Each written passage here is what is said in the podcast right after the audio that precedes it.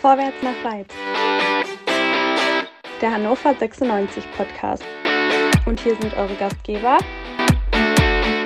André, Chris, Dennis und der andere Tobi.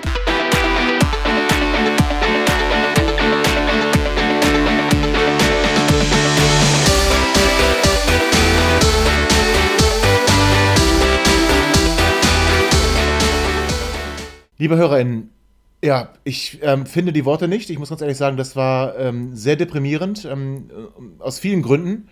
Deswegen, ich mach's, ich mach die Einladung einfach kurz. Ähm, herzlich willkommen zu Quick and Dirty nach dem verpfiffenen Spiel gegen den FC St. Pauli. Äh, 96 verliert 2 zu 3 durch ein Tor in der Nachspielzeit und einen nicht gegebenen Elfmeter kurz vor Abpfiff.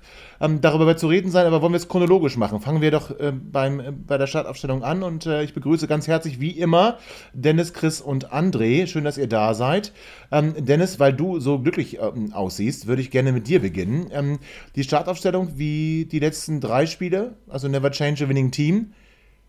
Ja, ähm, ich war äh, Lennart Wermke twitterte, dass wenn man sowas macht, dann eben das Meckern vor den ähm, äh, oder bei den Aufstellungen ausfällt. Aber als dann der Abpfiff, äh, der, An der Anpfiff kam und St. Pauli irgendwie anscheinend anders aufgestellt war, als wir es erwartet haben, schien der Matchplan schon nach äh, 72, 76, ich weiß gar nicht, nach, nach 1 Minute 10 Sekunden äh, schien der Matchplan schon über den Haufen geworfen, oder? Ja, war, ähm, war ein super Beginn von Pauli, nicht von uns. Ähm, wir kommen da sicherlich noch zu. Ähm, Kocak hat ja irgendwie nach 35 Minuten da noch reagiert und ähm, hat ein bisschen was geändert. Äh, und äh, wir haben uns ja auch in den letzten Sendungen schon immer gefreut, hey, juhu, wir können mal wieder mit der gleichen Startaufstellung spielen, das Team ist eingespielt, das ist doch alles super und so. Man muss sich jetzt vielleicht doch mal fragen, äh, muss man sklavisch immer die gleiche Aufstellung auf den Platz bringen äh, und äh, oder muss man nicht vielleicht auch mal ein bisschen variieren, weil ich glaube, da hat sich jetzt zumindest Pauli einfach direkt mal drauf eingestellt und ähm, ja, das hätte nicht sein müssen. Äh, über den Torhüter müssen wir natürlich auch noch sprechen, ne? Ich möchte äh, ganz kurz deutlich machen, dass das eine exklusive Meinung von Dennis ist, denn dieses Never Change a Winning Team habe ich, glaube ich, in der letzten Folge schon äh, im Hinblick auf dieses Spiel äh, sehr stark kritisiert, weil ich gesagt habe, wortwörtlich, ich hoffe, dann ist es ja ein Heimspiel, dann spielen wir wieder mit zwei Sturmspitzen, weil wir eigentlich immer in Heimspielen mit zwei Sturmspitzen gespitzelt haben. Diesmal haben wir das nicht getan. Wir sind im Prinzip genau wie Dennis es sagt, mit der Mannschaft der letzten Wochen ins Rennen gegangen und das war ein absoluter Fehler. Es war ein absoluter Fehler. Der hätte ich schon das erste Mal heute richtig im Strahl kotzen können. Ja, jetzt, äh, heute wird ein bisschen derber die Sprache. Ich habe das schon ganz im Gefühl, obwohl ich mich versuche runterzuregeln. Du spielst gegen St. Pauli und es ist mir ganz egal, ob die drei, vier gute Neuzugänge gekauft haben oder nicht. Das ist noch keine eingespielte Mannschaft. Die stehen ganz unten in der Tabelle, aber wirklich ganz, also fast ganz unten. Die stehen ganz unten in der Tabelle, ja, haben nichts geschissen bekommen in den letzten Wochen, haben ein bisschen unentschieden hier, ein bisschen unentschieden da. Die ganze Saison ist für die eine Katastrophe. Wir hatten das ja durch den Gast innerhalb der letzten Woche uns ja alles anhören dürfen. So und du hast zwei Siege in Folge. Du faselst was von möglicherweise nochmal oben ranschnuppern. Du willst als Hannover 96 zu Hause den dritten Sieg in Folge holen. Und dann hast du so eine Schisseraufstellung, so eine Peinlichkeit, das ist unfassbar. Wenn du das Spiel nicht gewinnen willst, dann lass doch die gar nicht antreten. Dann behaupte du hättest fünf Covid-Fälle und gut ist die Nummer. Aber das ist doch eine absolute Frechheit, mit diesem Team, mit dieser Startaufstellung so in dieses Spiel reinzugehen. Und ganz ehrlich, wozu ist Kocak Trainer? Ich verstehe es nicht mehr. Er muss sich doch, und da sind wir wieder bei Dennis, auch mal den Gegner angucken und möglicherweise mal seinen Spielplan auch mal auf den Gegner einstimmen. Und dass sie natürlich nach zwei Minuten glücklich in Führung gehen, geschenkt. Aber das ganze Spiel über, obwohl die zweite Halbzeit besser wurde, das ganze Spiel über haben wir in keiner Sekunde St. Pauli dominiert. Es ist nur noch peinlich. Ähm, Chris, jetzt ähm, finde ich, dass André ein bisschen un ungerecht ist. Ähm, Sandhausen haben wir immerhin zu Hause mit der Aufstellung 4 äh, zu 0 geschlagen und äh, Sandhausen steht in der Tabelle über dem FC St. Pauli. Ähm, natürlich kann man sagen, man muss mit zwei Sturmspitzen spielen. Die Frage wäre halt nur, ob du dann den völlig formschwachen Hendrik Wadern von Beginn an bringen willst und wenn ja, wen willst du raus rausnehmen? Also, Chris, ich muss ganz ehrlich Ja, sagen. ganz ich, kurz, bevor Chris, da grätsch ich rein. Der, wenn der so formschwach ist, dann brauchst du in der 35. aber auch nicht bringen, ne? ja, okay, können wir gleich drüber sprechen, aber ich will dann doch nochmal am, am Anfang irgendwie anfangen. Ihr, ihr beide habt jetzt schon das ganze Spiel irgendwie zerrissen. Ähm, das, ich würde es gerne ein bisschen in Stücke machen und das darf auch gerne ein bisschen länger werden, weil ich bin so sauer, ich möchte das noch alles rauslassen hier. Das ist meine Therapiestunde, die lasse ich mir auch von euch nicht nehmen, Kinder. So, Chris, ähm, zurück zu meiner Frage. Also, wir haben Sandhausen so geschlagen, wir haben ähm, dann das nächste Spiel ja auch gewonnen. Äh, und die Frage ist, musst du dann wirklich was ändern, wenn, und das behaupte ich, Hendrik Weidand so, so außer Form ist, wie er ähm, es sich, ähm, wie es sich gezeigt hat im, im letzten Auswärtsspiel? Ähm, oder warst du, oder anders, Chris, ich mach's mal ganz offen. Was hast du gedacht, als die Aufstellung der Stunde vom Anfang kam? Äh, Mich hat das nicht überrascht und ich fand das jetzt grundsätzlich auch nicht so schlimm, dass wir mit dieser Aufstellung gespielt haben. Ich bin also tatsächlich ein bisschen anderer Meinung als André, ähm, aber äh, ich finde, wenn uns was überrascht hat, dann war es ja wohl eher das Auftreten von St. Pauli in den ersten Minuten, weil ich glaube, damit hat tatsächlich keiner gerechnet. Die Aufstellung hat uns in den letzten Spielen ganz gut zu Gesicht gestanden. Äh, Marvin Duksch hat gerade mit diesem System gezeigt in den letzten Spielen, dass er weiß, wo das Tor steht. Zu äh, Soleimani habe ich meine Meinung gesagt. Ich bin froh, dass der heute relativ früh runtergegangen ist. Äh, über Schindlers Auswechslung war ich etwas überrascht tatsächlich. Ich glaube, er selber auch. Ähm, aber die Aufstellung, ich möchte jetzt nicht auch wie, ähm, wie die anderen beiden jetzt schon das ganze Spiel vorwegnehmen, aber grundsätzlich von der Aufstellung her war ich jetzt nicht überrascht. Nur halt ähm, von dem Auftreten von St. Pauli, weil damit habe ich in der Tat nicht gerechnet, dass die uns, das habe ich äh, ja auch schon kurz erwähnt, dass die uns so einen Knoten in die Beine spielen in den ersten Minuten. Machen, hm. machen wir es doch mal anders. Ähm, sprechen wir doch nicht die ganze Zeit davon, dass jetzt unbedingt irgendwer ausgetauscht werden muss. Sprechen wir doch mal über die taktische Aufstellung. Hätte man da vielleicht was machen müssen, dass man möglicherweise gegen eine Raute, äh, wie, wie Pauli dann letztlich angetreten ist, einfach in einem 4-1-4-1 schlecht aussehen kann. Das muss einem doch klar sein. Ich meine, er hat, äh, bevor er ausgewechselt hat, hat er ja auch relativ schnell dann schon ähm, nach den, na, was heißt relativ schnell, nachdem wir zwei Tore kassiert haben, ähm, hat er dann ja auch umgestellt und hat Schindler äh, vorne mit ähm, als Stürmer reingenommen. Ähm, also er hat ja da auch dann schon festgestellt, dass offensichtlich die taktische Aufstellung auch nicht die beste war gegen diesen Gegner.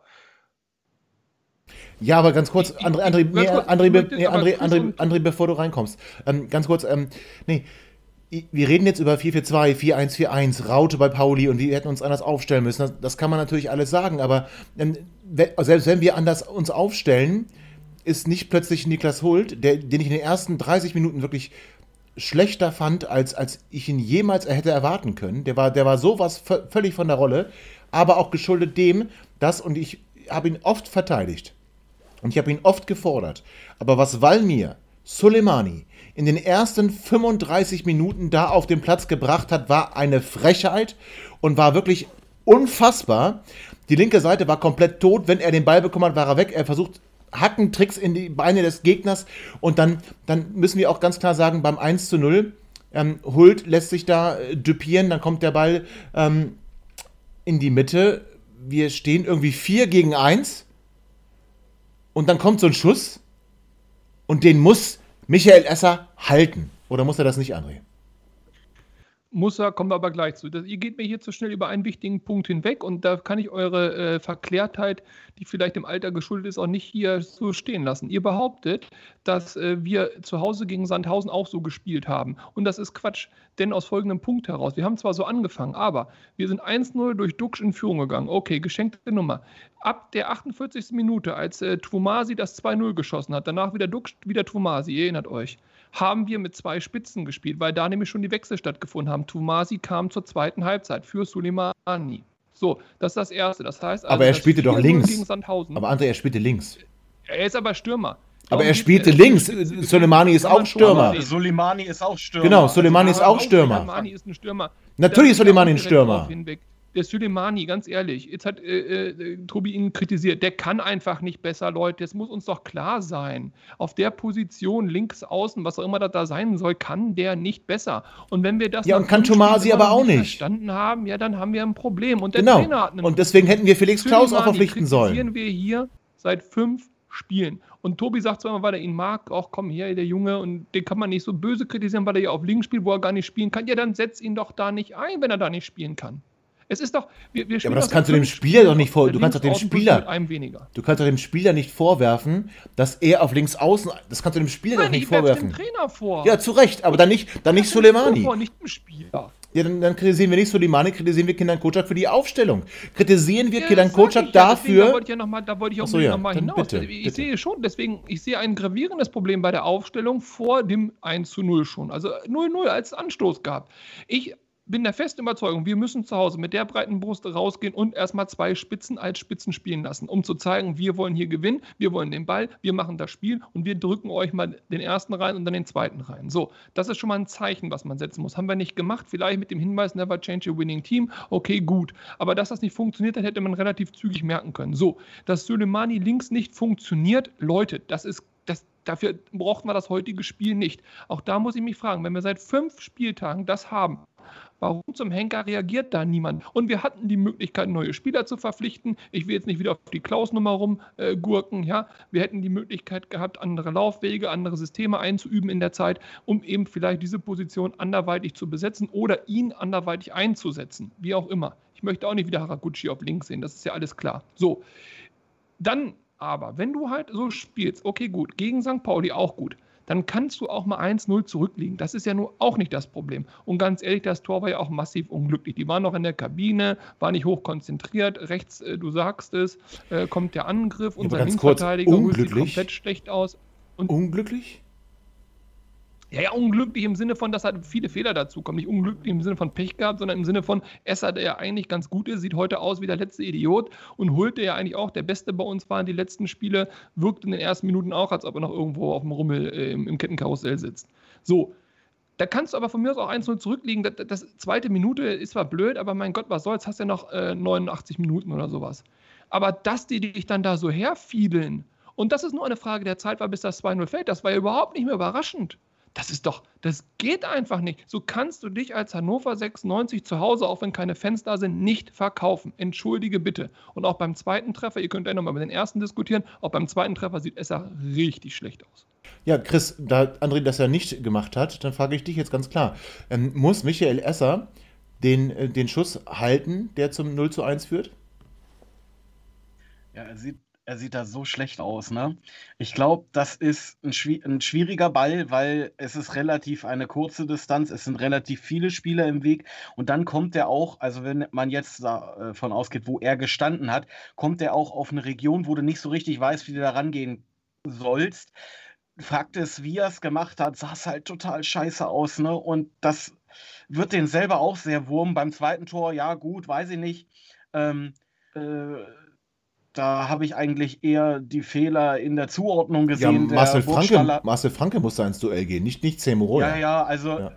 Semoroja kann gegen Burgstaller natürlich im Kopfball überhaupt nichts ausrichten. Ähm, Esser äh, eilt vom äh, rechten Pfosten zum linken Pfosten. Ja, er geht dann bei ihm im kurzen Eck rein. Ähm, ja, war scheiße. Und was viel schlimmer ist, und da gebe ich halt äh, André recht, das hätte ja auch ganz anders aussehen können nach einer halben Stunde. Es gab ja noch den einen oder anderen starken Abschluss. Äh, ich meine, Salazar hat da ja noch einmal richtig gezündet. Ähm, da hätte es auch nach einer halben Stunde 4-0 stehen können. Und wie, wie geht denn das Spiel dann aus? Ja, berechtigt, berechtigte Frage. Aber ähm, Dennis, ähm, das, auch das fand Chris war mir nicht, war mir nicht deutlich genug. Also ähm, äh, Chris sagt natürlich, Esser sieht dumm aus, aber ist ein schwerer Ball. Ey, der rutscht ihm voll durch die Hände. Das, das darf überhaupt nicht. Er ist ja, er ist ja in der Ecke. Er ist ja in der Ecke. Also, also ganz, ganz klar, ich habe ähm, mir die beiden Tore dann auch noch mehrfach angeguckt. Ähm, für mich ganz klar zweimal Torwartfehler. So. Und Esser hat uns zusammen Wirklich? mit zweimal? dem Kackpiss Schiedsrichter heute nämlich das, äh, den den Sieg gekostet oder zumindest das Unentschieden gekostet. Und wenn wir sagen, das letzte ist totaler Saison, Blödsinn, Dennis, Ron, das ist totaler Sekunde, nee, nee, Moment, Moment, pass mal, ich komme gleich wieder zurück. Pass auf, lass mich kurz. Und wenn wir sagen, letzte Saison, Ron-Robert Zieler hat uns mehrfach Punkte gekostet, genauso hat uns das heute Esser. Das bedeutet aber nicht, dass ich deswegen Michael Esser jetzt in Grund und Boden irgendwie diskutieren muss und sagen muss, das ist, der, das ist die größte Wurst und hast du nicht, sondern der hat uns auch schon viele Punkte gebracht. Er hatte heute keinen guten Tag. Aber stopp. Wenn ein, Nee. wenn, ein, wenn ein Torhüter einen schlechten Tag hat, kostet uns das halt Punkte. Nee, André, ich, ich, ich sehe die Hand, Nein, aber ich. bin- äh, Darauf darf ich erst antworten. Ja, Chris, bitte. Ja, Chris, bitte. Ähm, man darf aber bei der ganzen, also ich gebe dir recht. Du hast recht, wenn du sagst, dass Essa bei den beiden äh, ersten Gegentoren ähm, sehr unglücklich ausgesehen hat. Ich möchte aber nicht, dass ähm, äh, die restliche Leistung des Spiels dann komplett unter den Tisch So, gekehrt wird. so. Der hat äh, noch ein, Genau. zwei Paraden gemacht, Genau. wo ich sage, den hält äh, nicht jeder Torhüter. Und da hat er durchaus gezeigt, ähm, äh, dass das jetzt äh, natürlich zwei Ausrutscher waren, aber dass es kein, kein kompletter Einbruch war. Und Ja, Chris, bin ich du- auch dagegen, ihn dann komplett fürs ganze Spiel Ja. zu verteufeln. Also Du hast ja auch schon nicht Salazar ange- Robert Zieler Du hast Debatte wieder aufzumachen. Salazar angesprochen und den, den hat er gut gehalten. Den hat er sehr gut gehalten. Da greift er wunderbar über. Und wir haben es wir haben's nach, der, nach dem, nach dem ähm, oder vor dem 1 zu 2, also direkt nach der Pause, haben wir diesen, diesen Schuss aus, aus 40 Metern gesehen. Und auch da ist Michael Esser da. Also, das heißt, es hätte auch schlimmer aussehen können und er hat seinen Fehler, in meinen Augen, war auch nur beim 0 zu 1 sein Fehler, weil beim 0 zu 2, nochmal, du kannst Sei Moroja nicht ins Kopfballduell mit Gedu Burgstaller schicken. Natürlich kann man sagen, der Ball fliegt so über den Fünfer, da muss der Torhüter irgendwie hinkommen. Nee, bin ich aber nicht, bin ich nicht der Meinung. Der geht, in, der geht äh, ins, ins kurze Eck, ne? Ja, aber Also- nein, stopp, aber nein, trotzdem, aus drei Metern, Dennis, aus drei Metern, Ja. ich bitte dich, nee, komm, nee, echt. Ja, nee. H- Wäre das Ron-Robert Zieler gewesen, wir, wir, hätten, wir hätten ihn verteufelt und Hätten wir nicht, nicht für das Tor, nicht für das Tor, sonst was außer Stadt getrieben. aber doch nicht für das Tor. sagen- Ich möchte doch damit nur sagen, genauso wie äh, die ganze Vorberichterstattung von wegen weiße Weste bei 96 und das ist alles so super und die Torhüter haben so wenig Tore kassiert. Ja, aber das liegt ja nicht nur an den Torhütern. Auch das lag an der Mannschaft, genauso wie es jetzt an der Mannschaft liegt. Immer das auf einzelne Spieler zu projizieren, ist das Problem, was wir ein Stück weit auch haben. Also aber das hast du doch gerade gemacht. sondern im Profifußball. Und nat ja, na klar habe ich das eben auch gemacht, weil ich ein bisschen hier euch mal rauslocken wollte. Außer, Also ich, außer ich muss mal Dennis auch Jetzt, jetzt kommt, einer Stunde. Der darf jetzt auch mal. Ich, ja, ich möchte mal Dennis hier zustimmen, weil wir machen nämlich jetzt einen Fehler. Es geht gar nicht darum, jetzt hier Esser in, in den Sack zu hauen. Das ist überhaupt nicht der Punkt. Äh, es geht auch nicht darum, Ron-Robert Zieler, der irgendwo in Köln rumgurkt, äh, wieder zurückzuwollen. Das ist auch nicht der Punkt. Der Punkt ist aber schon, Esser kommt als einer der besten Torhüter der zweiten Liga und ein mehr als ausreichender Torhüter in Liga 1 wieder zurück nach Hannover. Esser ist, was seine Position angeht und was seine Qualität angeht, ein Versprechen auf mehr. Ein Versprechen auf vielleicht sogar Aufstieg oder erste Liga. Leider haben wir zehn andere, wo es im Moment nicht reicht. Egal, so. Esser ist per se gut. Der darf auch mal einen schlechten Tag haben. Nur, er kostet uns heute drei Punkte. Das So, tut er nicht. Das, Das tut er schlimm. nicht. Natürlich darf ein Das Torhüter tut er auch mal einen nicht. schlechten Tag haben. Lass mich doch bitte ausreden. Er darf auch mal einen schlechten Tag haben. Er darf auch mal äh, zweimal schlecht aussehen. Das ist überhaupt nicht das Problem. Aber heute hat er uns das Spiel gekostet. Ganz einfach, weil seine beiden Fehler zwei Tore gekostet haben. So.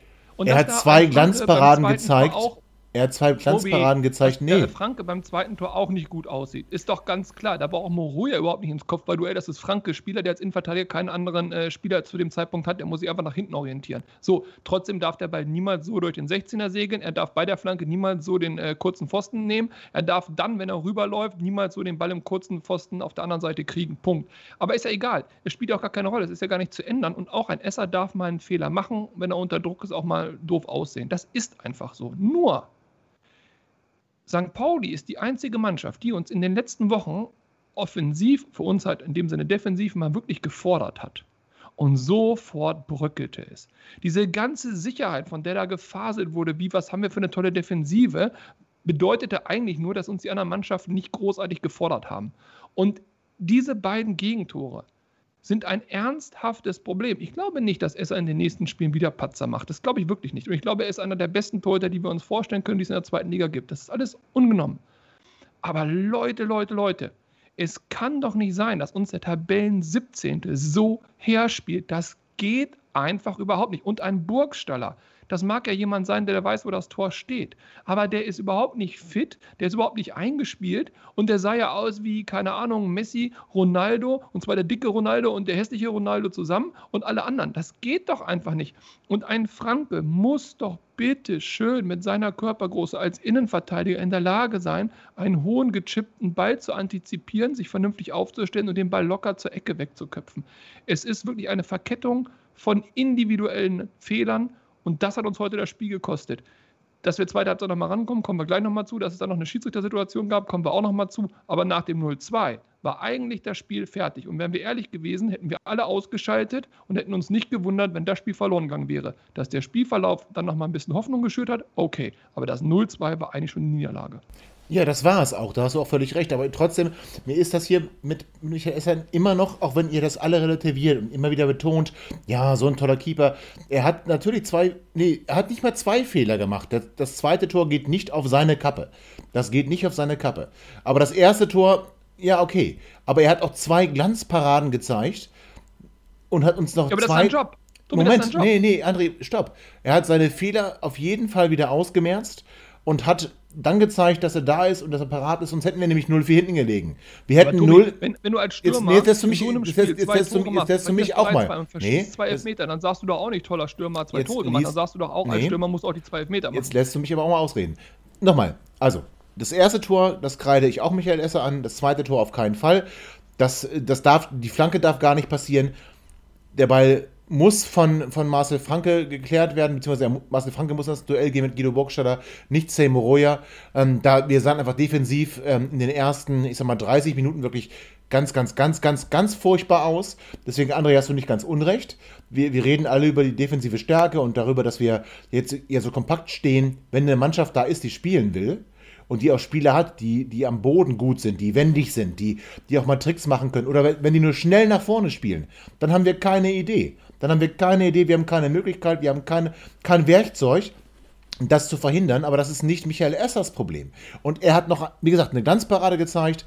Nochmal in der zweiten Halbzeit, wo ähm, es ein fast ein, ein hätte ein Moritz Stoppelkamp Gedächtnistor hätte geben können, hat er das auch gut gehalten. Also von daher, also Michael Esser, erstes Tor okay, zweites Tor na, schon viel weniger Und und, jetzt- dann danach hat er uns ein Spiel gehalten. Und jetzt springe ich da mal rein. Ähm, ich glaube ganz einfach, die Mannschaft, wie gesagt, war völlig überfordert von den ersten Minuten. Und das, was vor dem zweiten Tor passiert in der Verteidigung, war kopfloses Durcheinandergelaufe. Der Spieler führt, der die Flanke Du hast recht, wir, reinbringt, wir waren sechs, läuft sechs Mann da. Ja. Quer durch den Strafraum durch. Da geht jeder drauf und stellt sich in den Weg. Ähm, und da geht natürlich die Zuordnung verloren.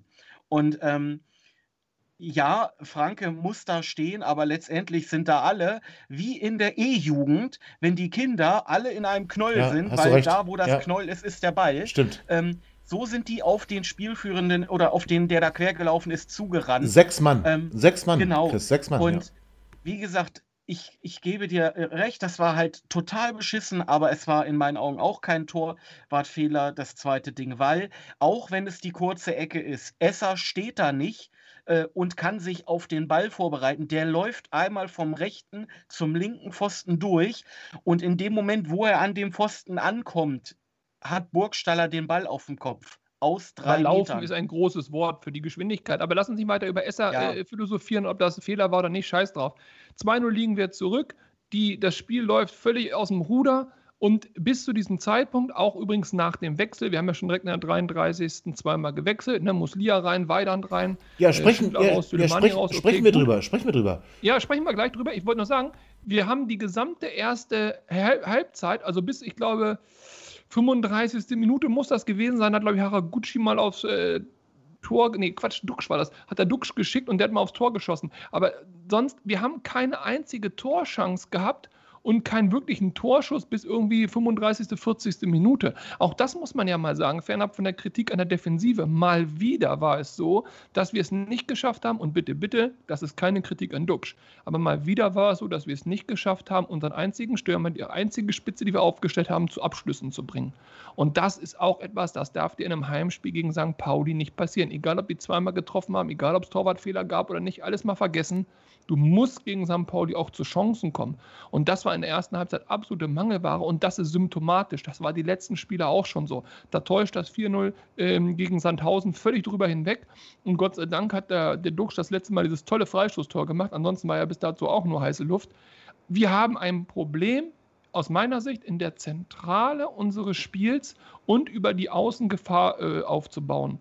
Und dass dann, wenn es hinten mal wackelt, es eng wird oder wir sogar halt die Spiele verlieren, ist dann halt nur folgerichtig. Aber ich glaube, weil wir die Defensive jetzt stark kritisiert haben, um sie mal wieder rauszuholen, ich glaube, unser eigentliches Problem ist die Offensive und da der hintere Teil. Sprich, der, der eigentlich aufbauen muss, der die Chancen herausarbeiten muss. Und das ist seit Wochen unterirdisch.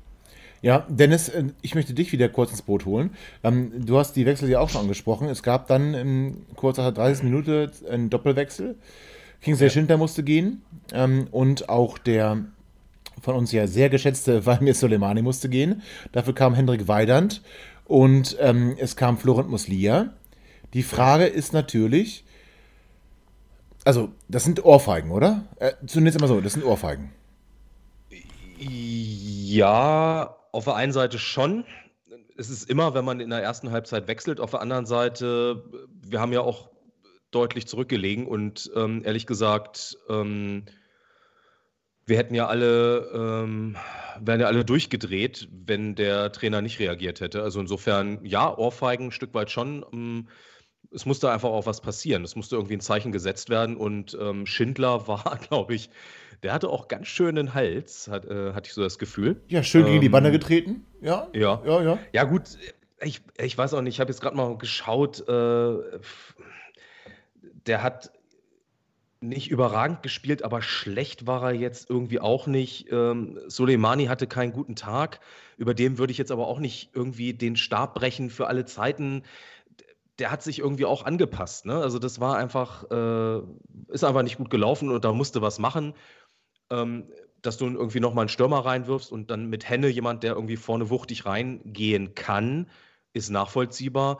Und ähm, bei Muslia das ist ja einfach, das ist ja jedes Mal die Wette darauf, dass, dass endlich mal sein Spiel kommt. Und ich möchte nicht vorgreifen, aber in der zweiten Halbzeit hätte er ja fast dieses, äh, dieses Spiel ähm, krönen können mit, mit einem wunderbaren Tor. Ähm, ja. Müssen. Ja, ja, müssen, ja gut, aber die Frage ist halt, wenn du Florent Muslia bringst. Es gibt bringst, immer noch einen Torhüter auf der anderen Seite, ne? Und, und du bringst halt Florent Muslia, du bringst nicht Patrick Tomasi. Ähm, die, die Frage ist halt, warum? Muss Lia jetzt. Weil du jemanden ja. haben wolltest, der, äh, der ein bisschen technisch äh, stark ist und, ähm, und körperlich das Spiel schwach. auch mit, mit, ja, aber der, der gute Pässe spielen kann. Naja, äh, Tomessi ist jetzt, ist jetzt nicht irgendwie ähm, äh, der, der irgendwie Brocken und, und körperlich total starke im Vergleich. Also, mh, mm, das konnte ich schon nachvollziehen, dass man das mit, äh, mit Muslia versucht, der tatsächlich diese, diese guten Pässe ja auch spielen kann und dann auch gemacht hat. Ein bisschen das Problem ist, ähm, dass, das hat Henne Weidand ja auch äh, dann direkt gezeigt, ist, ich, ich mag ihn wirklich gerne, aber dem spielst du halt einen Ball zu und den, er, er versucht den anzunehmen und der verspringt erstmal fünf Meter. Ne? Das ist halt, boah, ja. Hm. Aber der Rasen war auch scheiße, oder? Der Rasen war auch richtig scheiße. ja, ja komm, mal, aber das, mal ganz kurz, das, das ist eigentlich eine Sache, die, wenn dann von mir kommen müsste. Ne? Aber Leute, bevor das jetzt wieder losgeht, Henne Weidand und, und Duxch und wer ist der Bessere und so weiter und wir kritisieren, jetzt mal ohne Scheiß. Also wir halten mal fest, fernab, ob ihm mal ein Ball versprungen ist. Die Einwechslung von Henne Weidand, und das hat nichts mit der Person Henne Weidand zu tun, sondern eher mit dem System, äh, war ja wohl ein Gewinn für alle Beteiligten auf dem Rasen. Sowohl für Haraguchi, ja. der ein bisschen weiter von hinten kommen konnte, sowohl für Duxch, äh, der jemanden neben sich hatte und so weiter. Also das war ja schon mal generell gut, dass wir keinen anderen Stürmer haben, außer Henne Weidand, den wir einwechseln können, ist dann halt einfach so. Äh, hätten wir einen Dosun auf der Bank gehabt, wäre der halt gekommen. Also ich glaube, das ist erstmal unabhängig von Henne Weidand. Die Stärken von Henne Weidand kennen wir. Wir kennen auch die Schwächen von Henne Weidand. Wenn man ihn den Ball halt anspielt und meint, er müsse sich ja durchdribbeln, dann muss man sich halt nicht wundern, dass es nicht funktioniert. Die Stärken von Weidern sind bekannt und wenn man sie nicht einsetzen kann, dann ist, sieht halt auch der Spieler blass aus. Zum anderen war er auch die letzten Wochen stark angeschlagen und ich glaube nicht, dass der bei 100 Prozent ist. Deswegen ist die 35. Minute für ihn vielleicht auch einfach äh, zu früh gewesen. Und wenn er fit gewesen wäre, wenn ich wieder am Anfang, hätte er von Anfang an noch spielen müssen. War aber nicht so, hätte, hätte Fahrradkette. Trotz alledem glaube ich, dass beide Wechsel dem Spiel gut getan haben. Und die einzige Rechtfertigung, die ich jetzt noch finden kann, warum man nicht Messi geholt hat, das war ja quasi der Punkt von äh, Tobi, ist einfach, dass man vielleicht gehofft hat, dass man nach der Halbzeit nochmal rauskommt, vielleicht schnell auch den Anschluss schafft, Druck aufbaut und dann aber nochmal jemanden hat in der zweiten Halbzeit, den du reinbringen kannst, der vielleicht für Tempo sorgt, der für Gefahr sorgt, der vielleicht auch konditionell dann abbauende äh, St. Paulianer sozusagen nochmal wirklich ein bisschen unter Druck setzt. Vielleicht war das die Idee. Ja. Erst muss Liga und dann ja. Messi. Ist ein Argument. Ist ein Argument, ja. Aber wäre jetzt für und mich eine Erklärung. und im letzten Spiel war doch Messi auch nicht fit. Da war er doch auch nicht da. Genau. Vielleicht genau. hat es bei dem einfach auch noch nicht gereicht für äh, 60 Minuten. Ja, ist okay. Und ich, ich bin, äh, ich war sehr überrascht, dass Mus äh, Muslia ins Spiel gekommen ist. Ich ja. hatte auch tatsächlich ein bisschen Angst. Ich habe das letzte Mal ja gesagt, dass das halt ein Spieler ist, wo ich mir halt wünschen würde, dass man den schrittweise aufbaut in Spielen, wo es gerade gut läuft, dass man ihn dann bringt und dass er ähm, da auf einer Welle mitschwimmen kann. Ich hatte tatsächlich heute die ganze Zeit das Spiel über Angst, äh, dass Kutschak wieder so einen äh, Move macht und ihn speziell, weil ich habe die ganze Zeit überlegt, okay, so ab der 70. Tumessi muss rein. Ganz genau. Habe ich die ganze ja. Zeit gedacht. So, und habe ich überlegt. Und du hast auch gedacht, ne? Muslia kann man nicht rausnehmen, ne? Genau, genau. Der ja. Duck nimmt dann nicht raus, das das wäre äh, äh, Blödsinn. Weidand, äh, ich, ich, hab, ich war mir sehr sicher, dass er an Kaiser nicht rangeht. Ich habe gedacht, oh, der nimmt den Muslia wieder raus und der sendet dann wieder so eine katastrophale Botschaft an diesen Spieler. Ich war überrascht und dankbar, dass es Kaiser getroffen hat, weil ich habe mich auch in der ersten Halbzeit bei Dominik Kaiser heute mehrfach gefragt, welche Funktion hast du eigentlich? Äh, besonders groß und zweikampfstark ist er nicht. Standards gute kann er Frage. nicht. Sehr Abschlüsse. Äh, also diesen, diesen einen Schuss da, also da, da, da bin ich ja richtig ausfallend geworden vom Fernseher, war glaube ich in der ersten Halbzeit. Ähm, das, was da als äh, Schuss abgegeben wurde, dann nimmt der Reporter auch noch sagen, naja, das, äh, der erste Torabschluss, äh, da, also gegen sowas verwehre ich mich. Ja, aber der ähm, Reporter, ne, äh, Thorsten Kunde, ist Braunschweig-Fan, also äh, da müssen ja, wir... Das ist auch ein Kunde, der Kunde. Ja, da müssen wir auch nicht viel Nein. drüber reden, aber also bis, bis zur Pause gab es dann aber jetzt nicht so diesen Wechseleffekt, aber dann äh, folgten die zweiten 45 Minuten, ich, wir sprachen die, die Szene schon an, wo St. Pauli ähm, aus 50, 60 Metern fast ein Tor hätte schießen können ähm, und dann kam aber die, die starke Phase von, ich möchte sagen, Genki Haraguchi. Ähm, er schafft den Anschluss. Ähm, Einwurf an der äh, linken äh, Seite, dann Niklas Hult spielt den Ball äh, Genki Haraguchi in den Fuß, Genki zieht am Strafraum entlang bis in die Mitte, schließt mit rechts wundervoll ab in die äh, lange Ecke. Und es steht 1 zu 2 und das zweite Tor, Kinder, das zweite Tor, bitte, Flanke von Seimoroya und im 5-Meter-Raum Genki Haraguchi mit einem Flugkopfball. Kopfballungeheuer, Genki. Ja, ähm, Flugkopfball. Geil. Weiß ich nicht. Was, 1,79 Meter oder so ist der, ne? Ähm, ich glaube weniger, oder? Nicht, nicht schlecht, nicht schlecht. Ich würde sagen, aber auf dem Stuhl stehend und dann mit hohen Schuhen. Also. Ähm, ja, naja, trotzdem. Also ich, ich finde, wenn du als Abwehr ähm, so ein Ding kassierst, äh, musst du auch mal ähm, überlegen, was du beruflich machst. Aber das war, das war fantastisch und ich muss ehrlich gesagt sagen, ähm, Anfang der zweiten Halbzeit hatte ich das Spiel eigentlich schon abgeschenkt, weil ja. ich das nicht das Gefühl hatte, ja. also vom, vom, so wie wir aus der Kabine gekommen sind und Pauli sofort wieder drauf, ich hatte nicht das Gefühl, dass von uns noch was kommt. Muss ich, muss ich wirklich sagen. Ähm, und äh, es hätte auch schon mal Zeiten gegeben, da hätte ich spätestens da dann irgendwie abgeschaltet und hätte gesagt, oh, weißt du, ich. Gut, auf der mir Seite, jetzt noch irgendwie einen Zahn auf oder so, irgendwas Schönes. Ich, ich teile dein Gefühl absolut. Auf der anderen Seite muss man natürlich aber auch mal ganz klar sagen, also äh, ich sag mal, den Anschlusstreffer von Hannover, wir haben uns ja eben über die Defensive von Hannover mokiert. Ähm, es scheint wohl in der zweiten Liga auch so zu sein, dass es weniger um die individuelle Klasse einzelner Spieler geht, als um die eklatanten Schwächen der Gegenspieler. Denn ganz ehrlich, also wenn du als ähm, Haraguchi da in diesem Tempo äh, quer am 16er langlaufen kannst, die dann so ein bisschen das Beinchen hinhalten, Alibi-mäßig. Der zweite Spieler, ich weiß gar nicht, wie der da heißt von St. Pauli, ist mir jetzt auch scheißegal, äh, nicht mal mehr den Schritt zu ihm hin macht und du dann eben auch unbedrängt aus 17 Metern auf das Tor schießen kannst, dann erwarte ich von einem Spieler auch in der zweiten Bundesliga, dass er den Ball auch mal ins Tor schießen kann.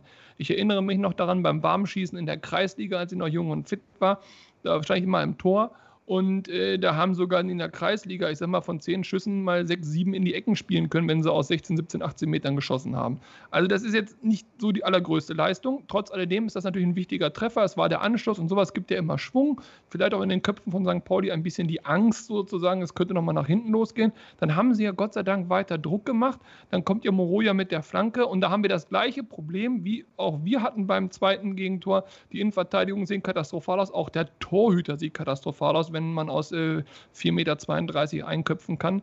Aber wir freuen uns einfach mal drüber, nehmen es einfach mal hin. Und da steht 2-2. So, aber jetzt kommt ja der entscheidende Punkt aus meiner Sicht. Jetzt sind wir völlig unverdient, völlig unverdient, wenn wir das gesamte Spiel bis zu diesem Zeitpunkt nehmen, sind wir völlig unverdient zum Ausgleich gekommen. Er steht 2 zu 2. Wir haben die, den moralischen Vorteil, wir können jetzt etwas gewinnen. St. Pauli kann nur noch verlieren die waren geknickt. Wir machen auf, klar, dann könnt ihr auch mal einen Konter spielen, aber wir drücken. Äh, wir hatten gute Abschlusschancen. Also Muslia muss meiner Meinung nach das 3-2 machen, macht er nicht. Wäre es einer von unseren Stürmern gewesen, hätte Fraktion Duxch draufgehauen oder Fraktion Weidern draufgehauen, egal wen es von den beiden getroffen hätte. Na, Henner so. hatte ja auch so eine Szene, ne? Also auch der. Ja, ja, klar. Also, ja, also wir hatten ja dann ja. Chancen äh, und müssten eigentlich das 3-2 machen. Und dann kommt aus meiner Sicht eine spielentscheidende Szene äh, das ist die Situation, wo Weidert im Strafraum, ich sage es mal ganz nee, diplomatisch, zu, zu schnell, kommt. zu schnell, zu schnell. Zu schnell, okay, also schnell. dann bis dahin. André, du bist auch, du, bist, du, du redest auch, du redest auch viel zu viel.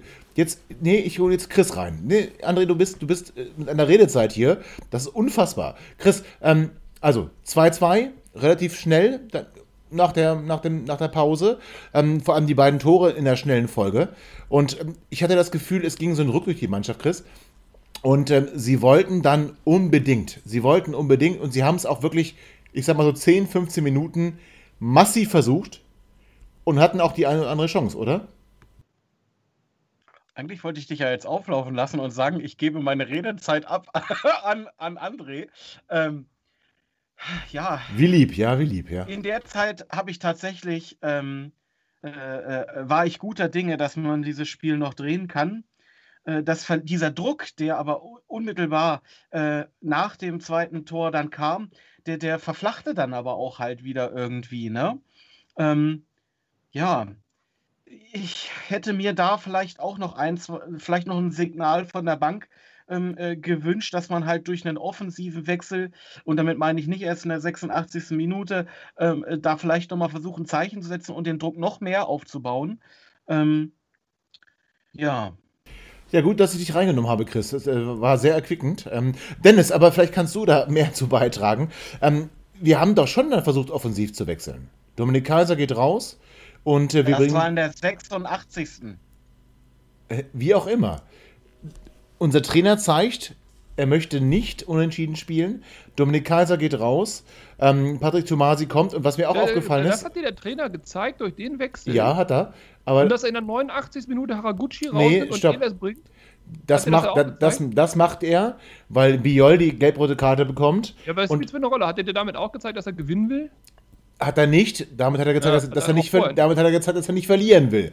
Aber wir gehen ja chronologisch vor, André. Nochmal, also mit dem Wechsel von Dominik Kaiser raus und äh, Tomasi ran, der Trainer mir gezeigt, dass er kurz vor Schluss nochmal einen Impuls setzen möchte und ähm, nochmal gewinnen möchte. Ja, weil das Spiel so ein bisschen verflacht ist. St. Pauli hat jetzt keine große Torchance. Unser Feuer war irgendwie in Minute 70 auch verschossen. Und ähm, er hat es dann nochmal probiert. Ähm, meine Frage äh, fällt mir jetzt nicht ein. Also Dennis, ähm, red einfach. Ja, du dann hast stelle ich die Frage ähm, an Dennis, dann hat er die Redezeit. Ach, André, André, André wieder. Wie Joel der gelb vorbelastet ist, wenn er gewinnen will. Nee, ganz kurz, nee, nee, nee, nee. Nee. Dein Ernst, André? Ja, was das angeht, hätte er jetzt auch irgendwie Franke oder so runternehmen können, ne? Genau. Also, Ja gut, aber Franke spielt Innenverteidigung, damit würde es das System ändern. Es geht ja darum, zentralen Mittelfeldspieler rauszunehmen. Das war das Nee, Argument darum, geht, nee, darum geht es nicht. Das stimmt ja gar nicht. Das ist, sogar- das, ist, das ist überhaupt nicht mein Argument. Mein Argument ist, wenn Jaka Biol mit Gelb-Rot runterfliegt, dann musst du das stabilisieren und dann bringst Nein, du nein, nein, nein, wir sind bei Kaiser. Wir sind bei dem Kaiserwechsel. Du hast gesagt, Aber Kaiser ist ja, er spielt ja in dem System jetzt keinen äh, defensiven Mittelfeldspieler. nee, das war nicht der Punkt. Jetzt äh, nicht ausweichen. Denn, äh, Quatsch. Tobi hat gesagt, er nimmt Kaiser runter, will ein Zeichen setzen, dass Weil wir das eine Wurst ist, weil er nichts kann und So, weil so, Kutschak das endlich so. eingesehen hat. Genau, und weil, und weil, und weil, auch, weil auch Marvin Duksch die Standards in der zweiten Halbzeit selbst schießen musste. Marvin Duksch schießt die Ecken, Marvin Duksch schießt die Freistöße, wenn sie gefährlich werden sollen. Da, Ja, was willst du mit. doch gerade, dass ihr gerade argumentiert gegen den Trainer und gegen die Aussage von Tobi. Dann hättet ihr Kaiser doch viel eher runternehmen müssen. Das ist doch gerade mein Anliegen. Richtig. Warum denn viel früher? Aber Tomessi hat noch nicht so viel Luft für so viel äh, Minuten wahrscheinlich. Dann darf er nicht im Kader sein, wenn er keine 15 Minuten schafft. Also, ja. also wenn Chris, also ich bin jetzt auch bei Chris und jetzt darf Chris gleich meine Redezeit haben, weil ich glaube, da sind wir an einem Punkt. Wenn er zeigen möchte, dass wir gewinnen wollen, es steht 2 zu 2 und wir wollen dieses Spiel auf Biegen und Brechen gewinnen, dann ist es natürlich richtig, einen weiteren Offensiven zu bringen, Klammer auf Tumasi. Völlig richtig, wir haben ja sonst gar keinen auf der Bank, den man noch bringen könnte. Ochs mit Abstrichen, aber dann natürlich eher Tumasi. So. Und dann nimmst du natürlich einen defensiveren Spieler raus. Ob das jetzt ein Franke ist, ein Biol oder ein Kaiser, ist ja erstmal egal, können wir gleich diskutieren. Aber wenn du gewinnen willst, musst du früher wechseln und nicht in der 86. Und das ist ja auch Chris' Argument. Und wenn ihr jetzt alle sagt, er nimmt Kaiser raus und äh, bringt einen offensiveren Spieler, um ein Zeichen zu setzen, ist meine Gegenfrage A, warum nicht er und warum nicht Biol, der gelb vorbelastet ist? Warum nicht er, kann ich dir sagen, weil er vorher daran geglaubt hat, dass es auch so klappen könnte. Und warum nicht Biol? Weil Biol mit seiner Kopfballstärke da auch in der Defensive oder auch bei offensiven Standards gebraucht wird und Dominik Kaiser nicht. Außerdem hat Biol ja durchaus ein äh, gutes Spiel gemacht. Also, äh, ich meine, wenn wir jetzt mal seine gelb-rote Karte wegnehmen, die. Naja, ist egal. Ja, die ist berechtigt, aber berechtigt, ansonsten, Der, war ja, berechtigt. der hat ja das, der hat ja durchaus ähm, äh, in der Defensive gegen den Ball, der hat ja ein gutes Spiel gemacht. Und äh, ich gucke jetzt nochmal, wer war denn noch auf der Bank alternativ? Äh, also Bastasch hätten wir noch bringen können. Äh, Elis ist gekommen. Äh, Fallett, Ochs, Tarnat. So. Ja, also weil wir auch in der 35. Minute natürlich schon zwei Offensive gebracht haben. Aber äh, das war ja auch nicht der Matchplan wahrscheinlich. Ne? Also insofern, klar hättest du Tu Messi auch vielleicht noch ein bisschen eher bringen können. Tja, nur ist dann Aber, natürlich auch die aber Frage. jetzt mal ganz ehrlich, also ich glaube, es, es geht ja gar nicht darum, dass wir hier äh, dis darüber diskutieren, warum wurde Tumase gebracht. Ja, die Bank gab gar keine großen äh, Alternativen her. Vor allen Dingen nicht, wenn ich nicht sage, ich will jetzt nicht über außen noch was machen, sondern ich möchte aus der Mitte noch ein bisschen mehr kommen. Aber durchaus hätte man sagen können, okay, man geht ein bisschen Risiko. Ich hatte nicht den Eindruck, dass von St. Pauli in den letzten 15 Minuten so viel kam und vor allen Dingen auch nicht so viel kam, dass ich mir da irgendwie Sorgen um die äh, Kopfballhoheit im Mittelfeld machen muss. Ähm, wir haben in der Innenverteidigung immer noch zwei absolute Säulen stehen, äh, wenn hohe Bälle kommen. Und ich schließe mich André vollkommen an, dass man dann hätte sagen können, Och, okay, bitte. ähm, man zieht Kaiser ein Stück weiter zurück äh, und äh, setzt dafür dann äh, Tomasi rein, der aus der zweiten Reihe kommt. Nee, Kinder, nee. Aber ist geschenkt, ja? Dann, dann schließen, Naja, aber ich sag mal, ja. ja, schließen wir uns André an, ist okay. Ja, ich, ja. Äh, ist, Zumal, ist ja auch zumal egal, die Geschichte müssen, ja noch weitergeht. Das kann man natürlich nicht Nostradamus erwarten von Kotschak. Aber die Geschichte geht ja weiter. Äh, gut, okay, gelb-rote Karte Biol. Jetzt können wir uns darüber streiten, war das gelb-rot oder nicht. Aus meiner Sicht Das ist war das gelb-rot. vertretbarer. ja, ja. Äh, Also, also, muss nicht, aber geht. Okay. Ja, wir- fangen aber früher- Moment, wo er natürlich mit gelb-rot vom Platz geht. Aber lass uns früher, lass uns früher anfangen. Lass uns bei dem Okay, Elfmeter dann- anfangen. hm? Beim Elfmeter Kommen wir anfangen. gleich zu. Hendrik Weidand kriegt den Ball, er verspringt ihm mal wieder, müssen wir ja sagen. Ballannahme hat Dennis ja schon angesprochen. Und dennoch, und dennoch, und dennoch, der Torhüter geht komplett in die Beine von Hendrik Weidand. Hendrik Weidand fällt und dabei ist es völlig egal, ob er theatralisch fällt oder nicht. Er wird berührt und er fällt. Das ist ein V-Spiel. Und zwar überall auf dem Feld, aber noch viel mehr im, im, im strafbaren Raum, im 16-Meter-Raum, dann ist es ein Elfmeter. Es ist für mich ein unglaublicher Skandal, dass Sören Storks das nicht sieht. Sören Storks ist ein schlechter Schiedsrichter, hat Scheiße gepfiffen, geschenkt. Aber wo bitte, wo bitte, meine Herren, wo bitte ist der Videoassistent, der genau für solche Situationen doch da ist. Und Henrik war dann wird von den Beinen geholt. Er hätte den Ball vielleicht nicht mehr erreicht. Er hätte auch vielleicht kein Tor geschossen. Aber er wird zu Fall gebracht. Und wir sind nicht beim Eiskunstlauf. Es geht nicht darum, schön auszusehen. Er kann auch theatralisch fallen. Das ist völlig egal. Er wird berührt und er fällt. Das ist ein Strafstoß. Ja, es ist definitiv und er wird nicht nur berührt. Also ähm, ich meine, Henne äh, wiegt ja auch ein, äh, irgendwie ähm, 5 Kilo 80. Also der wird schon richtig gelegt. Und äh, ob er das annimmt oder nicht, äh, das ist definitiv in, ich möchte mich festlegen, in 96 Prozent aller anderen Spiele ist das ein Elfmeter. Und äh, in diesem Fall ähm, ist es ja offensichtlich keine krasse Fehlentscheidung gewesen, weil sonst hätte ja der Videoschiri was gemacht. Nee, nee, so nee, muss ich das verstehen. Und also ich. Äh, ja, Dennis, an dem Punkt, das stimmt nicht so ganz. Also du bist einen Schritt zu weit. Die Geschichte funktioniert eigentlich anders. Also der Schiedsrichter entscheidet darauf, dass es kein Foulspiel war, warum auch immer. Wer hat der Ball gespielt gesehen oder ist ja auch scheißegal. So, der Schiedsrichter hat er sogar angezeigt. Darauf, kein Foulspiel. Hat er angezeigt. Ja, genau. Er hat den Ball angezeigt. Das heißt, das ja, aber der weiter. Bis dahin André, ist auch völlig in Ordnung. André, der Ball geht ins Aus. müssen oder nicht, aber dass Herr Storks weiterspielen lässt, ist erstmal okay. Dann geht der Ball ins Aus und es kommt ein Wechsel. So, und jetzt passiert das Entscheidende der Keller in Köln oder wo auch immer der gerade rumgurkt, hat jetzt Zeit, sich die Szene anzugucken. Und ihr könnt mir erzählen, was ihr wollt. Und das ist mir auch auf Twitter egal und auf Facebook und hier. Und ihr könnt mich anrufen und es mir erzählen. Ich glaube euch das alles nicht. Niemand, aber wirklich niemand kann das 100.000 Prozent sicher entscheiden. Das heißt, aus meiner Sicht muss der Keller in Köln sagen, lieber Herr Storks, bitte kommen Sie mal hier an den Bildschirm, gucken Sie sich das mal kurz an. Zumal in dem Moment durch den Wechsel sowieso ein Bruch da war. Das heißt, es hätte auch überhaupt dem Spiel gar nicht schlecht getan. Wenn Herr Stocks dann hingeht und warum auch immer zu der Entscheidung kommt, war Elfmeter oder war nicht Elfmeter, kann das begründen und dann ist gut. Dass aber Köln das durchwinkt, ohne dass Stocks die Chance bekommt, das nochmal anzugucken und damit ja sagt, nein, hundertprozentig alles sauber, ist aus meiner Sicht der Skandal. Denn, und jetzt kommen wir nämlich genau zu dem Punkt, der Torhüter trifft zwar den Ball, ja, aber was spielt es für eine Rolle, weil er vorher Weidern zwischen den Beinen trifft und ihn damit zum Fall bringt. Und dass zumindest Stork sich das anguckt, das hätte ich erwartet. So ist das nicht hinzunehmen. Es ist, also man muss es hinnehmen, aber es ist nicht hinzunehmen. Es ist einfach absurd, dafür brauchen wir keinen Videoschiedsrichter. Ja. Der Torwart trifft nicht den Ball, den so. Ball spitzelt sich Henneweidern selber, selber weg. weg. Genau. Der Torwart trifft genau. nur den genau. Spieler. Genau Und, so. Äh, genau so. Ich hatte auch bei dem Zweikampf nicht das Gefühl, dass der Ball irgendeine Rolle spielen sollte. Und äh, das ist ein klarer Elfmeter.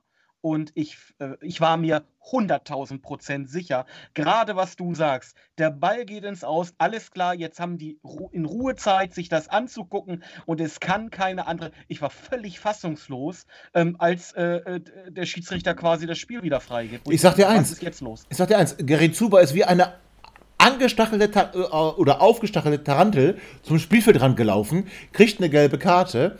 Ich habe nebenbei noch telefoniert und habe gesagt, ja, hier, Gerrit Zuber dreht gerade völlig durch. Da wurde mir gesagt, ja, nicht nur Gerrit Zuber. Ja, ich war auch außer mir. Ich war völlig außer mir. Weil spätestens nach den Zeitlupen war völlig klar, der Torhüter hat den Ball nicht berührt. Chris, genau wie du sagst, der hat den nicht berührt. Das Einzige, was der Torhüter berührt, sind Hendrik Weidans Beine. Das kann er ja machen, wenn er darauf steht. Aber wenn er Hendrik damit zum, Ball, äh, zum, zum, zum Fall bringt, dann ist das ein Elfmeter und ich kann das nicht akzeptieren. Und wenn ich auf Twitter lese, das sollte schreiben, das war kein klarer Elfmeter, aber es gab einen Kontakt. Ja, wenn es einen Kontakt gibt, Kinder, dann ist das ein ja, Elfmeter. mal ganz, ich möchte dir zustimmen. So, und jetzt mal die Frage an den Schiedsrichter oder an, an, alle Leute, die mal irgendwie Schiedsrichter waren oder Schiedsrichter sind oder was auch immer. Wenn ich in so einem Spiel sage, okay, das war kein Elfmeter, aber der fällt so. Da muss ich ja dem Spieler unterstellen, es war eine Schwalbe. Aber das hat er ja offensichtlich auch nicht getan, nee, weil dann hätte er ja eine gelbe Karte für Hände nee, weitergeben ja, genau. müssen. Also, ja, was hat er denn da gesehen? Ja, also war nicht so richtig, war kein, war nicht so, war nicht so richtig ein Elfmeter. Entschuldige bitte mal. Also ich muss also, auch fairerweise sagen, aus, aus, aus, ich meine, ich habe nur die Fernsehen. Und ganz kurz, André, ganz, ganz kurz, ganz kurz, an, André, warte, André, warte. Und Sören Storks hat ganz viel abgepfiffen und für viel weniger eine gelbe Karte gegeben. Marcel Absolut. Franke ist, ist gesperrt, nächstes Spiel, für gar nichts. Der hat den Biol Spieler auch. nicht mal berührt. Ja? Na, Biol, ne, Biol, Biol, ah, Biol geht von hinten rein, das ist schon gelb. Nein, ist gesperrt, meine ich, ist auch gesperrt, wie Franke. Das ja. heißt, wir verlieren zwei Spieler unter Spiel. Ja, das, das geht doch Aber, nicht. aber, aber nochmal ganz kurz. Storks ist, ein, Storks ist ein Assi. Storks ist nicht fähig, Spiele auf dem Niveau zu pfeifen. Auch keine neue Erkenntnis. Keine neue Erkenntnis. Aber da, Ja. da muss doch, da muss doch, wir haben, wir haben doch, wir können vom Videoassistenten halten, was wir wollen. Wir können, wir können das ablehnen, was wir wollen. Aber wenn es eine Situation gibt, wo der Videoassistent, André, du hast gesagt, es gibt Unterbrechung, da gibt es Spielerwechsel. Und das wird sich nicht angeschaut? Das kann doch nicht, das kann nicht so, nee, so brauchen wir den Videoassistenten überhaupt gar nicht. Nein, und vor allen Dingen, das Schlimme an der Geschichte ist, also ich kann ihn verstehen, dass er nicht aus dem Spiel heraus pfeift, aus zwei Gründen heraus. Erstens, es sah so aus, so war meine Fernsehwahrnehmung, als ob möglicherweise dies kein Elfmeter ist. Ich weiß nicht, wie die Auf-Platz-Wahrnehmung war. Man hört dann ja auch zum Beispiel, was getroffen wird und was nicht. Aber selbst wenn wir davon ausgehen, er hätte die Wahrnehmung gehabt, muss nicht zwangsläufig Elfmeter sein, dann ist es ja völlig richtig, dass er weiterspielen lässt, um dann in der nächsten Unterbrechung, Klammer auf, kam ja auch sofort und Wechsel sogar, sich das dann äh, aus Köln bestätigen zu lassen. Aber wie kann Köln das bestätigen, ohne dass er selber noch mal drauf guckt? Weil die Situation war, wir diskutieren ja gerade drum, mal auf gar keinen Fall eindeutig. Zumindest dann hätte er ein klares Zeichen auf den Rasen bringen müssen, indem er selber zum Fernseher geht, sich das anguckt, zurückkommt und dann so weiter und sagt, du, nee, der Torhüter hat dies und jedes oder hast du nicht gesehen gemacht. Dann hätte er es ja den Spielern erklären können. So, dann hätten die sich erst danach wieder aufregen können, wenn sie es irgendwo bei der Zone in den Highlights sehen. Und das ist das, was mich ärgert. Diese, diese, diese Körpersprache, dieses Nicht-Aufklären, diese Intransparenz, nicht nur für die Spieler, auch für uns Zuschauer. Wir alle sehen doch die verdammten Wiederholungen und wir alle haben doch auch grobe Ahnung vom Fußball, vielleicht nicht hundertprozentig und jede Kleinigkeit, aber wir erkennen doch, hey, so ganz sauber kann das nicht gewesen sein. Aber, okay, gut, dann, also aus meiner Sicht, wir sind uns alle einig, ist Elfmeter. Aber was mich jetzt noch viel mehr ärgert an der ganzen Geschichte ist, okay, wir kriegen den Elfmeter nicht und damit war vielleicht klar, wir spielen das Spiel 2-2. Und ganz ehrlich, vor dem Spiel hätte ich gesagt, 2-2 reicht nicht. In der 89. Minute hätte ich gesagt, na gut, komm, wir lagen 2-0 zurück, haben uns zurückgekämpft, haben viel Kraft gelassen, 2-2 ist okay. Aber jetzt bitte. Und das ist das, was mich am aller, aller, aller, allermeisten heute angefuckt hat. Wenn der Coach Josep Eles einwechselt. Und ich teile übrigens Tobis Meinung vollkommen. Genki Haraguchi raus, Eles rein, nach der gelb-roten Karte von Björn, um Stabilität zu erzeugen, bla bla bla. Wie kannst du denn in der, keine Ahnung was, 93. Minute oder was auch immer das Tor gefallen ist, wie kann man denn eine Flanke zulassen, dass Tumasi auf einmal rechter Verteidiger ist? Wie kannst du da eine Flanke zulassen, der in der Mitte einer Situation, ich glaube, Hübers war es verursacht, der dann auch noch zu spät ist, wo dann der St. Pauli-Spieler den Ball einschieben kann, dann musst du doch dicht machen, da muss doch Eles hinten mit sein, da muss doch Hübers vor dem Verteidiger, äh, vor dem Angreifer stehen, dann darf es doch niemals dazu kommen, dass die überhaupt noch so eine Torchance bekommen. Wenn die aus 18 Metern den Ball in den Winkel zaubern, okay, gut, shit happens, aber doch nicht so. Wie kannst du dieses Spiel noch verlieren? Und ganz ehrlich, ich habe mit Kocak heute gebrochen. Ich habe die Schnauze voll, der kann sich sonst wohin verziehen. Ich hab's echt leid, ich bin satt. Da kann er nichts dafür, dass das 3-2 gefallen ist, aber seine ganzen Entscheidungen in diesem Spiel, angefangen, ich habe es begründet, in der ersten Minute bis hin zur 89. Minute, ich kann mich damit nicht identifizieren, ich will das nicht mehr. Ja, aber sind wir mal ehrlich, haben wir das nicht erwartet? Haben wir das nach dieser Fehlentscheidung bei dem Elfer nicht erwartet? Nach der gelb-roten Karte von Jakabiel, haben wir das nicht erwartet? Also ich sage euch ganz ehrlich, mir war völlig klar, dass spätestens nach dem Gelb-Rot für Jakabiel, dass das Spiel nicht unentschieden ausgehen wird. Und ich habe auch erwartet, dass wir noch ein Ding kriegen. Auch wenn St. Pauli wirklich 30 Minuten nicht in Nähe unseres Strafraums war, war mir völlig klar, das geht nach hinten los. Oder ging euch das irgendwie anders? Ich habe damit gerechnet, dass Marvin Duksch auch vom Platz fliegt, übrigens. Wegen Meckern. Was war der on fire, oder? Was war der on richtig- der Der wollte den Ball noch den Schiri am Kopf werfen, aber zu Recht. Sören Storks ist eine Wurst. So, ach, ich, ich echauffiere mich schon wieder. Nee, aber ich beruhige mich. Also nochmal, war euch das nicht klar, Dennis? War dir das nicht auch klar? Naja, eigentlich, eigentlich hatte ich äh, bereits ähm, vor dem Anpfiff befürchtet, dass das heute nichts wird. Ähm, äh, weil es, es ist wieder typisch 96 gewesen heute. Ne? Also äh, wir- wir haben irgendwie die Chance, äh, alle reden davon, wie gut es gerade läuft, wir können oben rankommen, la la la la la la la. Und da kommt ein Gegner, ah, gegen die, die haben schon so und so lange nicht gegen uns gewonnen und die sind hinten, die sind unten drin und die kriegen es nicht hin. Es läuft immer, immer, immer die gleiche Scheiße ab, wenn sowas passiert. Es ist immer dasselbe. 96 verkackt ist. Auch wenn es heute nochmal, wenn es ein Wechselbad der Gefühle war und Haraguchi, ganz ehrlich, heute wieder ganz groß aufgespielt hat zwischendurch. Warum nicht von Anfang an? Egal. Es war trotzdem wieder typisch 96. Und ich gebe André recht. Man hätte nach der gelb-roten Karte auch sagen können, passt auf, Jungs, dann müssen wir uns jetzt mit dem 2-2 zufrieden geben. Aber hat er gemacht. Verteidigt das Ding, Hat er gemacht. bringt das Ding nach Hause. Hat er gemacht. Ja, aber da muss ich ihm recht geben. Warum hat dann äh, Tomessi plötzlich hinten verteidigen müssen? Ja, Wo das war stimmt. denn der rechte Verteidiger? Ja, das So, stimmt. Also weil wir zu Ja. weit aufgerückt waren. So. Und da, das war, das war ein Fehler. Wir hätten da dann vielleicht sagen müssen, okay, notfalls nehmen wir das 2-2 mit. Wir sind nur noch zehn Mann. Vielleicht spielen wir auch noch mal irgendwie einen Konter, aber ansonsten 2-2 ärgerlich, aber dann ist es so. Nur wir haben versucht, glaube ich, doch noch irgendwie das 3-2 für uns zu erzwingen. Ja, das war ein Fehler. Ja, ja. genau. Ja. Ja, das war ein Fehler. Ganz Also genau. wir- Jetzt stehen wir mit leeren Händen da. Ja, und André hat mit Kindern Coach gebrochen. Chris, du auch? Äh, Ja, ja, ich muss mich langsam mal entscheiden. Ähm, ich, ich bin äh, ein großer Freund von der Aussage, die äh, André vor ein paar Wochen hier getroffen hat, wo wir gegen den, ich glaube, das war nach dem Sieg gegen den HSV, wo er der Meinung war, ähm, wir laufen hier vielleicht Gefahr, dass wir die Zeit mit diesem Trainer nur unnötig verlängern. Und äh, die letzten beiden Siege ähm, haben ihn ja in seiner Position ähm, doch durchaus wieder gefestigt. Äh, das heutige Spiel zeigt mir ganz einfach, dass, ähm, ähm, dass dieses Gefühl, den Trainer nicht länger äh, hier an der Leine haben zu wollen, für mich das Richtige ist. Also Ja. ich werde wahrscheinlich äh, Anhänger von äh, Coach Kraus, lieber André. Gut, ähm, ähm, Dennis, ähm, du Und auch? Martin Kind wird ja ein, St- ganz kurz sage ich gleich was zu, Martin Kind wird ja heute ein Stein vom Herzen gefallen sein, dass er nicht schon die Millionen rausgepackt hat in, in Verstärkungen, weil jetzt kann er ja wieder sagen, ach naja, das wird vielleicht doch nichts äh, diese Saison, dass wir oben rankommen, dann lassen wir es vielleicht mal lieber. Warten wir auf Sieben den Sommer. Punkte. Sieben Punkte. Sieben Ach. Punkte. Nee, jetzt, nee, wir nageln jetzt Dennis, Dennis erstmal Ähm. fest auf, auf, auf Kocak. So. Ja. Nee, ähm, ich, Wie ich, nee? war mit, ich war mit Entscheidungen heute nicht glücklich ähm, und äh, ich bleibe auch dabei, das ist nicht ähm, vom, vom Typ her und so rein menschlich ist das jetzt nicht irgendwie mein, mein Lieblingstrainer, ähm, aber ich bin nicht hier bei Kocak raus. Das kann ich, kann ich heute noch nicht mitgehen. Also ich schon. Also zwei Drittel unseres Podcasts sind ganz klar, äh, zwei Viertel. Äh, zwei Viertel. Meine Stimme gehört Drei Viertel, drei Viertel. Ne? Also das hat er ja irgendwann mal gesagt. Nee, nee, jetzt hat André eine Was? eigene Stimme. Also drei Viertel, drei Viertel ähm, sind dann schon der Meinung, dass Kocak gehen muss.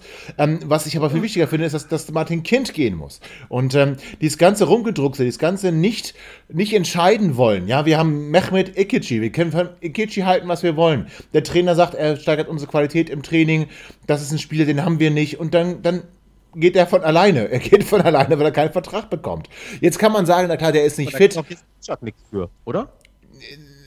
Stimmt, deswegen, ich, ich habe angefangen Der mit Kind. doch, der hat ihn doch eigentlich zu uns geholt. Ich habe angefangen mit Kind muss weg.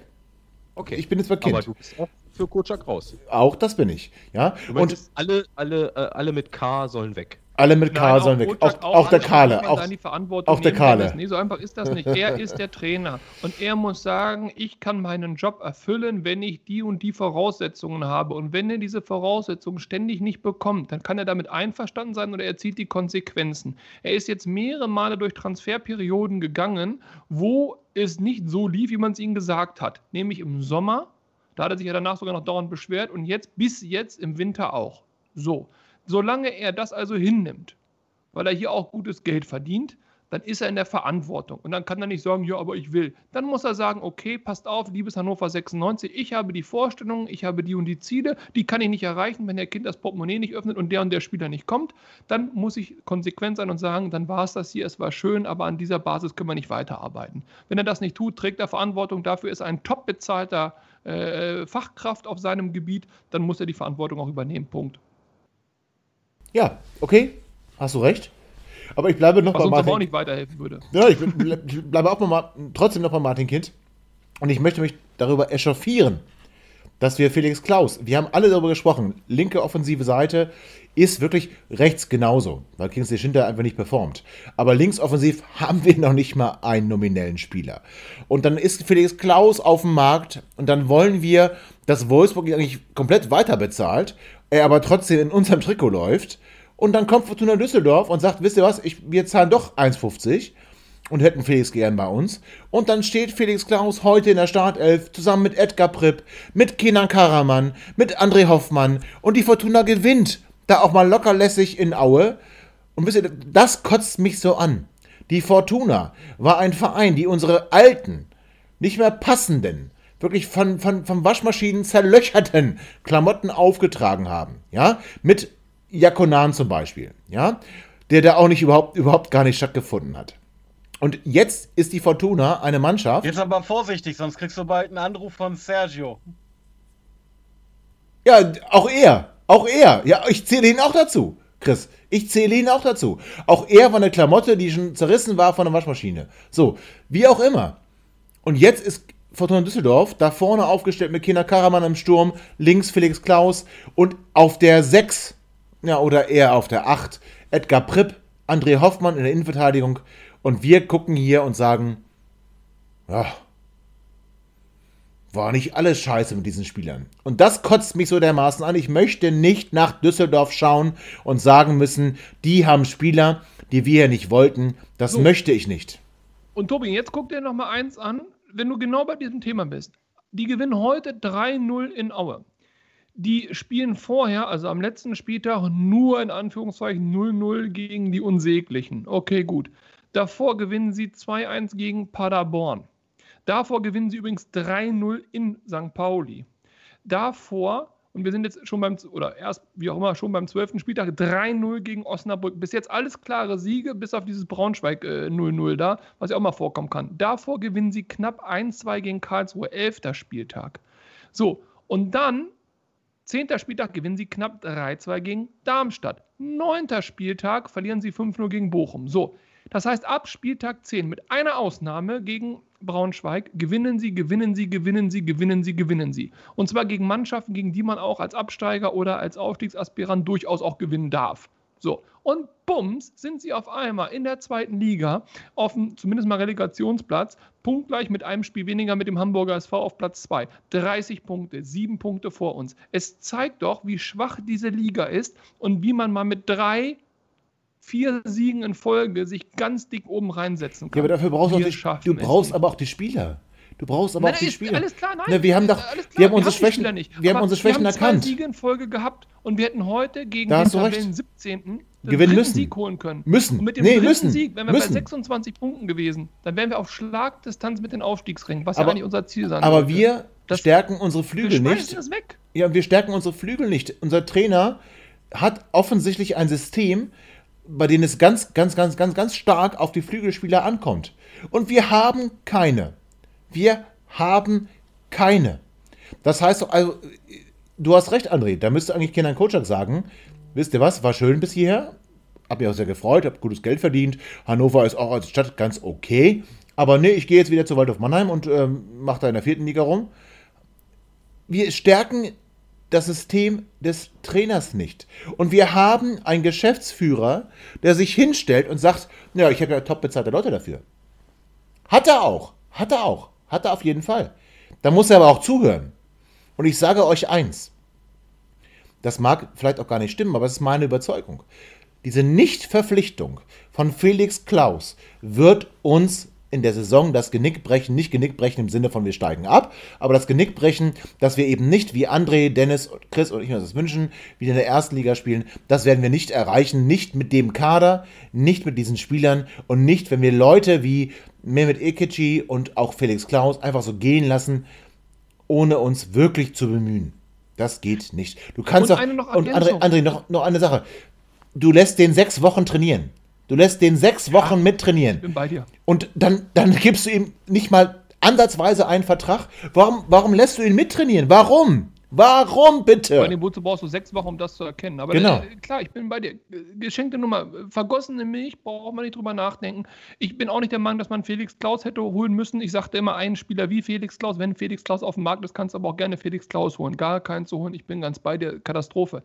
Aber jetzt nochmal ganz kurz.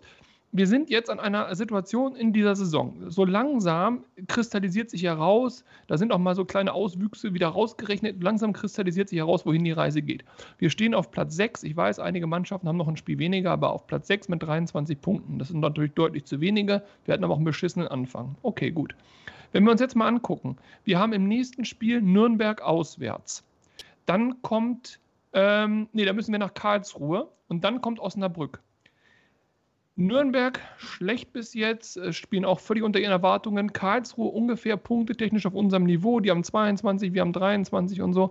Und Osnabrück haben wir in der Hinrunde schon nicht gut ausgesehen und die spielen auch ungefähr auf dem Punktelevel, wo wir gerade sind. Jetzt stellt euch doch nur mal vor, du verlierst nicht, wie es eigentlich sein müsste gegen St. Pauli. Von mir ist auch nur unentschieden, aber gewinnst eigentlich. Eigentlich gewinnst du, hast diese drei Spiele vor der Brust, hast Selbstvertrauen aus drei Siegen und gewinnst glücklich alle drei.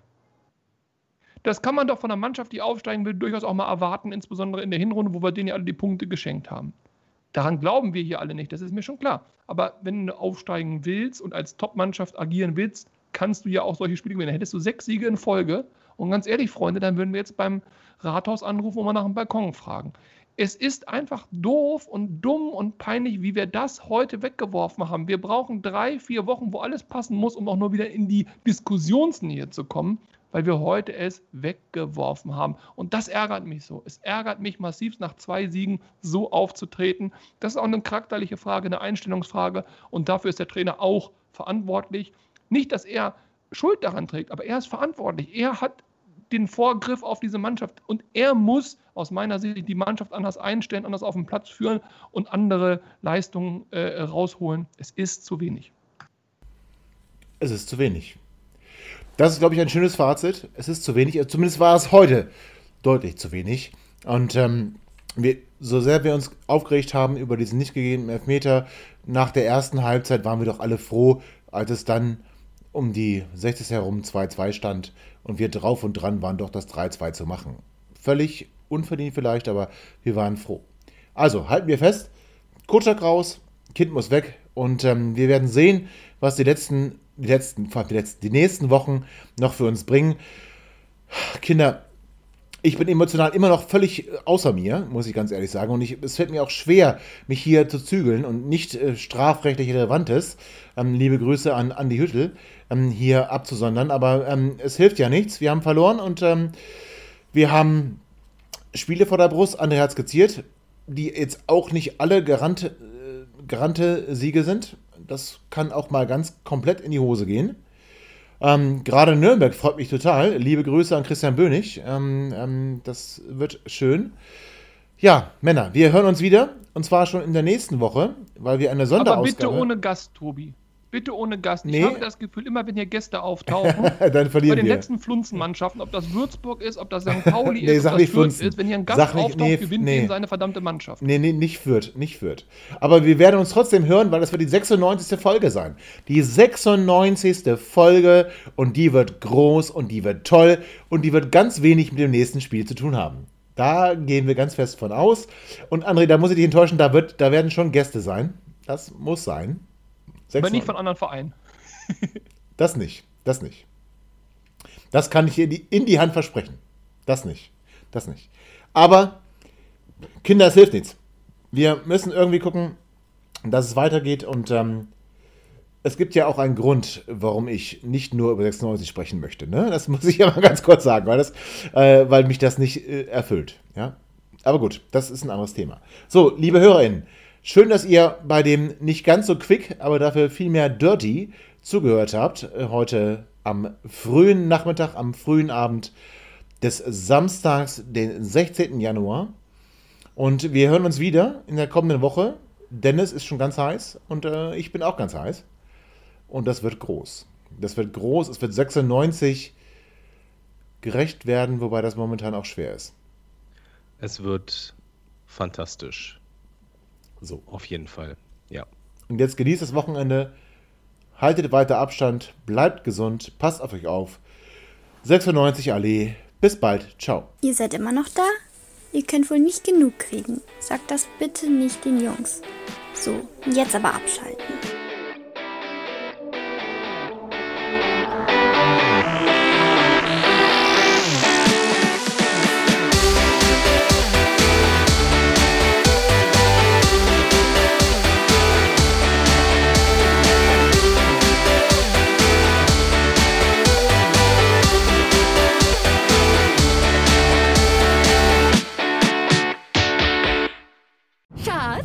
Bin neu verliebt. Was?